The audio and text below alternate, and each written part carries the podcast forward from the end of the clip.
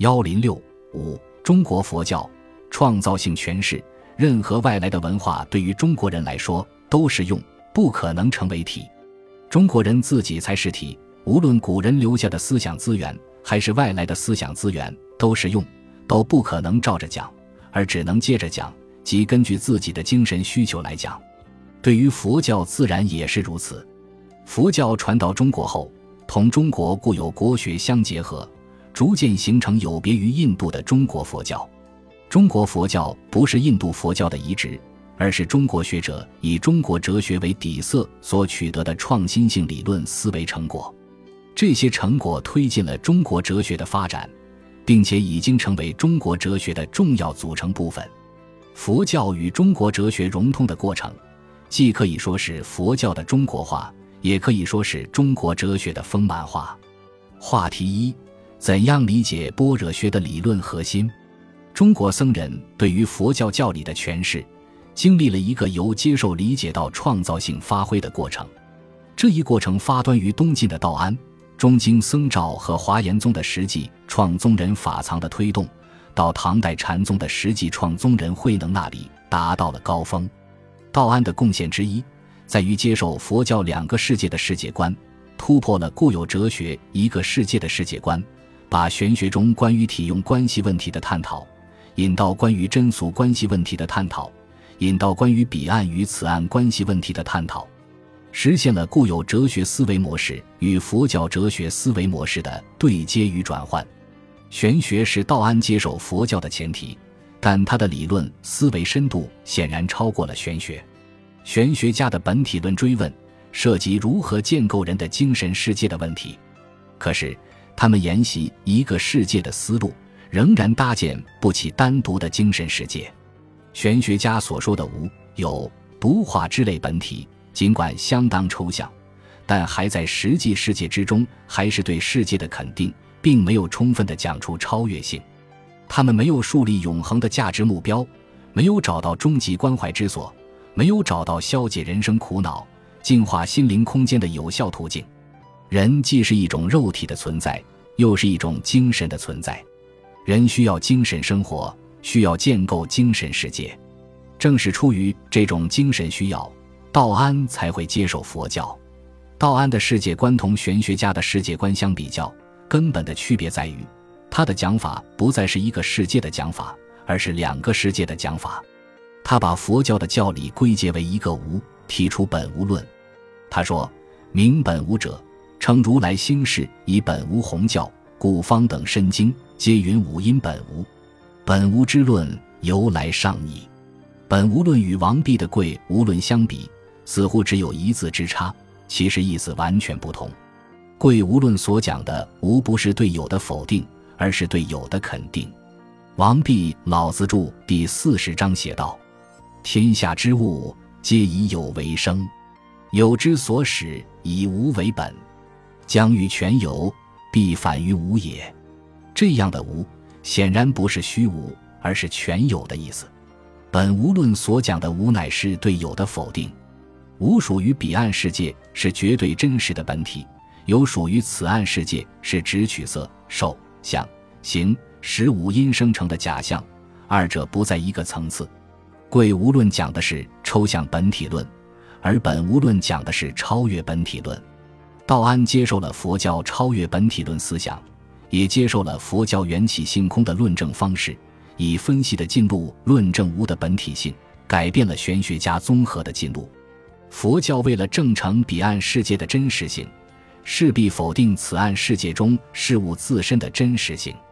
佛教否定事物自身真实性的主要手法，就是缘起性空。龙树在《中论》里说：“众因缘生法，我说即是空。宇宙万物既然都是缘起的。”那就是没有自性、没有自体的，必须以空为体。空的意思是说，任何现存事物无自性、无自体，因而都不是真实的存在。道安在阐述本无论的时候，把事物的成因归结为五因聚合，采取的也是分析的方法。本无论比贵无论的深刻之处在于，不仅树立以无为本的观点，而且找到论证的方法。王弼显然没有做到这一点。道安接受佛教的超越本体论，用分析的方法论证本体的超越性，讲得比较到位。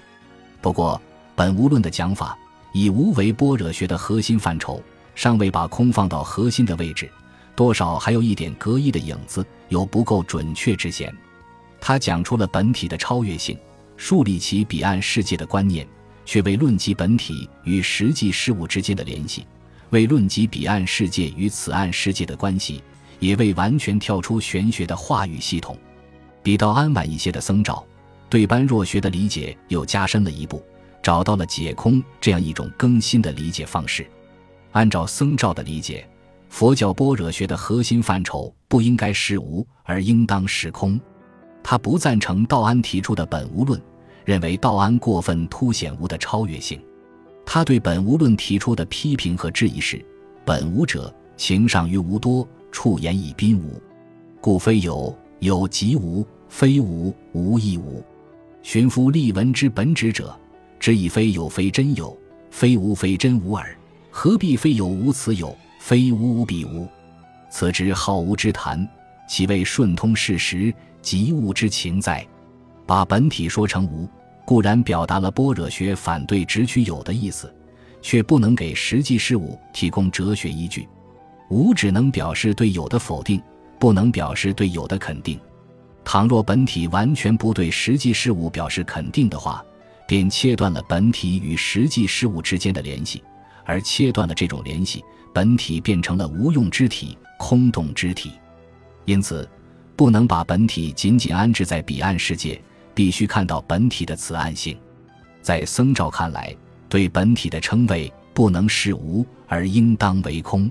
使用空这个本体论范畴，既可以表示对有的否定，也可以表示对有的一定程度的肯定。在解空的时候，僧肇没有像道安那样采用表全的方法，改用遮全的方法，即从反面来讲本体不是什么，以此表显空的哲学意涵。在他看来。本体非有非真有，非无非真无，意思是说，万物非真有，乃因缘和合而成，却没有自性和真实性可言。就万物不真实而言，本体为空。然而，万物又是非真无，换句话说，就是假有。假有不等于空无所有，也是一种有。对于无与有，不落任何一边，才符合佛教般若学的中观原则，才是空的确切意涵。他在不真空论所表达的主要意思是：万物尽管存在，但不真实，故而本体为空。然而，空不等于无，而是把有和无统一起来，把彼岸世界与此岸世界联系起来。僧肇既看到本体的彼岸性，也看到本体的此岸性，理论深度超过了道安。由此也反映出僧肇的理论兴趣已不放在论证本体的超越性。而转向论证本体的本根性，不再强调本体的彼岸性，更强调本体的此岸性。他已把目光从彼岸世界转向此岸世界，贴近了中国哲学肯定世界的传统，启动了佛教中国化的进程。